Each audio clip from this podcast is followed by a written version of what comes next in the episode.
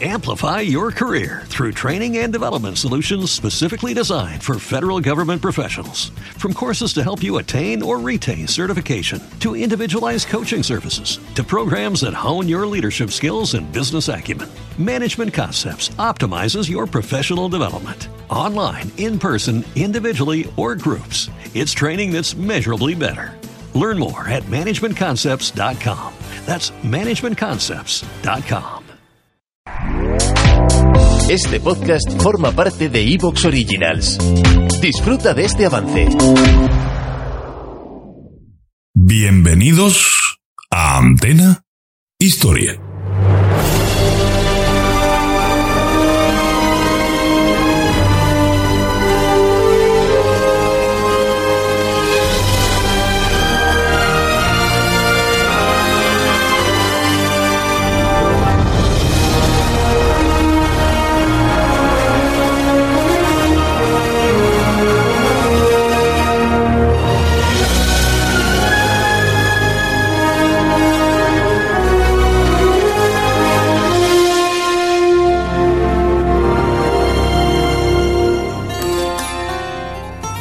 Gran Guerra, la Segunda Guerra Mundial, Corea, Vietnam, la Guerra Fría, pero también Roma, Grecia, Cartago, los pueblos bárbaros. Todo en Antena Historia, tu podcast de historia militar, política y social. Antena Historia, la historia como nunca te la han contado. Hola amigos, soy Antonio Cruz, eh, director de Antena Historia. Y antes de comenzar el programa solamente quiero decirte que mira, tenemos eh, ya más de 400 programas, en torno a las 800 horas de entretenimiento a tu disposición en iVoox. ¿Crees que nos merecemos una invitación a un café? ¿Por qué no nos apoyas en iVoox?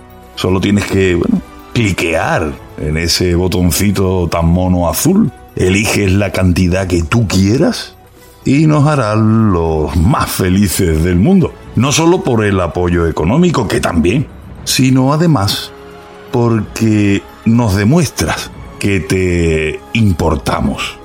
Es bueno saber que tenemos una comunidad al otro lado que te sigue y te apoya. Y eso renueva nuestra fuerza para esta novena temporada. Solo te digo, amigo, que, que te animes, que nos apoyes y que bueno, que te esperamos. Y sin más, vamos con el programa.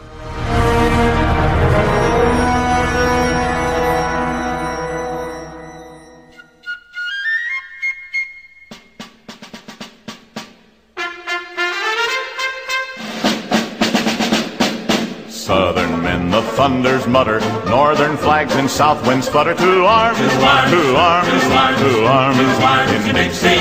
Send them back your fierce defiance. Stamp upon the cursed alliance. To arms, to arms, to arms, to arms, in Dixie. Advance the flag of Dixie. Hurrah, hurrah. For Dixie's land we take our stand and live or die for Dixie. To arms, arms, to arms,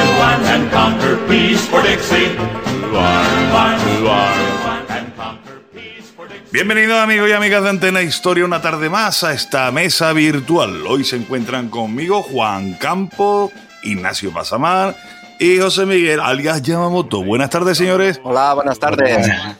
¿Qué tal? ¿Y por qué? Pues estamos aquí reunidos porque vamos a hablar de la batalla más sangrienta en suelo americano, como se dice. La batalla de Antietam.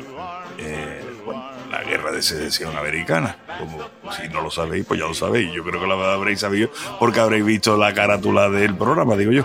Pero bueno, señores, bueno, pues lo, lo dicho, vamos a meternos ya de harina porque esto si no se nos alarga y al final tenemos hacer tres programas sobre la batalla, como siempre pasa. Eh, vamos a empezar, como diría ya el destripado, por parte. Vamos a ir a los antecedentes. Primero, eh, ¿de dónde venimos para encontrarnos en, en ese follón que se llama, que se llama Antieta, ¿no? Esa, batalla donde, bueno, cae hasta el apuntado, ¿no? Venimos de que llevamos ya un año de guerra, ¿no? Llevamos un año de guerra y la que decían que iba a ser rápida y poquito, poco sangrienta se ha, se ha enconado y ahora está a lo largo de todo del territorio, tanto de la Unión como Confederada, al menos de la zona fronteriza. Están separados por el Mississippi, por los Apalaches, pero se extiende de, de este a oeste y no tiene pinta de, de terminar. Y, y, como ya vimos en el programa que hablamos de la primera de Manassas, eh, Lee intenta, intenta ir otra vez hacia el norte, hacia, no directamente esta vez a Washington, pero sí intenta aislar Washington de las tropas que tiene a, hacia el oeste. Y este es otro intento por, por parte del sur, me refiero, de finalizar la guerra lo antes posible, porque si después ahora lo hablaremos, porque me parece que todos tenemos ganas hoy de hablar. Eh, Lee pasa al norte, digamos, sale de Virginia y se mete en Maryland, básicamente porque la economía de Virginia ya no soporta otro año de guerra allí. Las cosechas sin recoger, eh, las tropas viviendo sobre el terreno, y dice, bueno, pues ya que pasemos al norte y llevémosle también la guerra, el sufrimiento ese a, a, los estados de, del norte. Sí, aunque, aunque es más producto no de una planificación previa, sino por aprovechar la victoria que consigue el, el ejército de, de, Virginia del Norte en la segunda batalla de Manassas o segunda batalla de Bull Run. Se encuentra con que el ejército federal tiene que retroceder y decide aprovechar ese momento para, para tirar hacia el norte.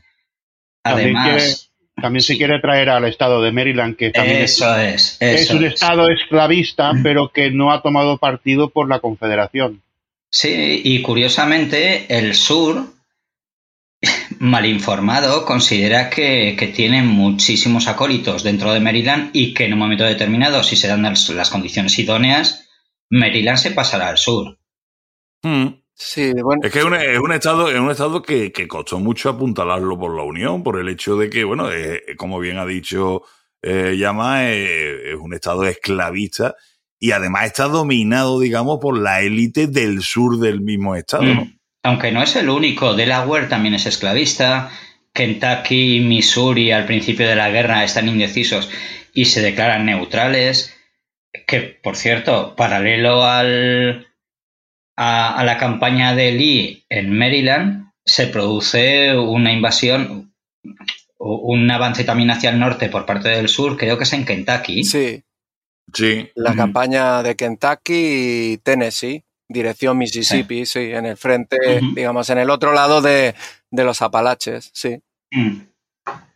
Además, otra cosa que buscan con la campaña de Maryland es el reconocimiento exterior. El, que las potencias europeas reconozcan por fin la Confederación como país independiente, o por lo menos esa idea llevan en principio. Pero bueno, y mmm, pienso yo, ¿no? O, voy a preguntar, ¿no? El cambio de, este tipo, porque en principio la guerra para el sur, digamos que es una guerra defensiva, ¿no? Es una guerra que se plantea como, como eso, como defensiva, que tal, que oye, mira, somos los agredidos, somos tal, pero este cambio de ir al norte, a, bueno, en este caso van a invadir Maryland, un estado de la Unión donde, entre comillas, ellos suponen que tienen adeptos y tal, pero que a la vez al cambiar de esta mm, guerra defensiva a una guerra ofensiva, eh, digamos que esos posibles apoyos en Maryland en este caso huirían despavoridos. Oye, perdona, ¿cómo que me vas a invadir? No, no, yo, yo ya estoy con la Unión que, que tiene aquí el ejército de Potomac, que es enorme. Bueno, ¿cuántos, ¿cuántos ejércitos pensaron que cuando entraran en un país este se levantaría apoyando a esos ejércitos no como invasores, sino como liberadores? Claro. Visto en perspectiva, Maryland es igual. No es, no se invade Maryland, se libera Maryland. Esa es la, esa es la teoría de Lee, ¿no? Liberamos, liberamos sí, Maryland. Pero yo creo que habría que mirar un poquito más la, la campaña esta que ha comentado Ignacio en, en Kentucky, en Tennessee, por parte de, de los confederados. Eh, veían que mientras en el lado eh, los ejércitos de Virginia del Norte y del Potomac, que llevaban ahí un año eh, luchando, habían intentado, habían en equilibrio, me refiero, y habían intentado romper el equilibrio el, el, norte atacando en la península, ¿no? La campaña de la península para bajar por la bahía de Chesapeake y, bueno, lo, ¿Cuál es la campaña de Seven Days? ¿La, de los siete días? ¿es sí, esa? es la, sí, sí, la de los siete días. efectivamente, la batalla de los siete días que finaliza con, bueno, en tablas, ¿no? La campaña de, la campaña esa de la península la inicia al norte y al final, pues con la batalla de los siete días, pues termina ahí ganada por el sur, pero bueno, están ahí un poquito, que era lo que estaba ocurriendo en todo, eh, en el lado occidental, digamos, había unas tablas, había un equilibrio sí, pero había una en el lado oriental, quieres decir. Exactamente, donde estaban. Vale, vale. sí, perdón, en el lado oriental. Sí, me he equivocado. Es que tenemos que tener en cuenta que, que, el norte lanza tres ofensivas, prácticamente simultáneas. La de los Seven Days. Sí. La, la que termina en la batalla. ¿Te está gustando lo que escuchas? Este podcast forma parte de Evox Originals y puedes escucharlo completo y gratis desde la aplicación de Evox. Instálala desde tu store y suscríbete a él para no perderte ningún episodio. Amplify your career through training and development solutions specifically designed for federal government professionals. From courses to help you attain or retain certification, to individualized coaching services, to programs that hone your leadership skills and business acumen, Management Concepts optimizes your professional development. Online, in person, individually, or groups, it's training that's measurably better. Learn more at managementconcepts.com. That's managementconcepts.com.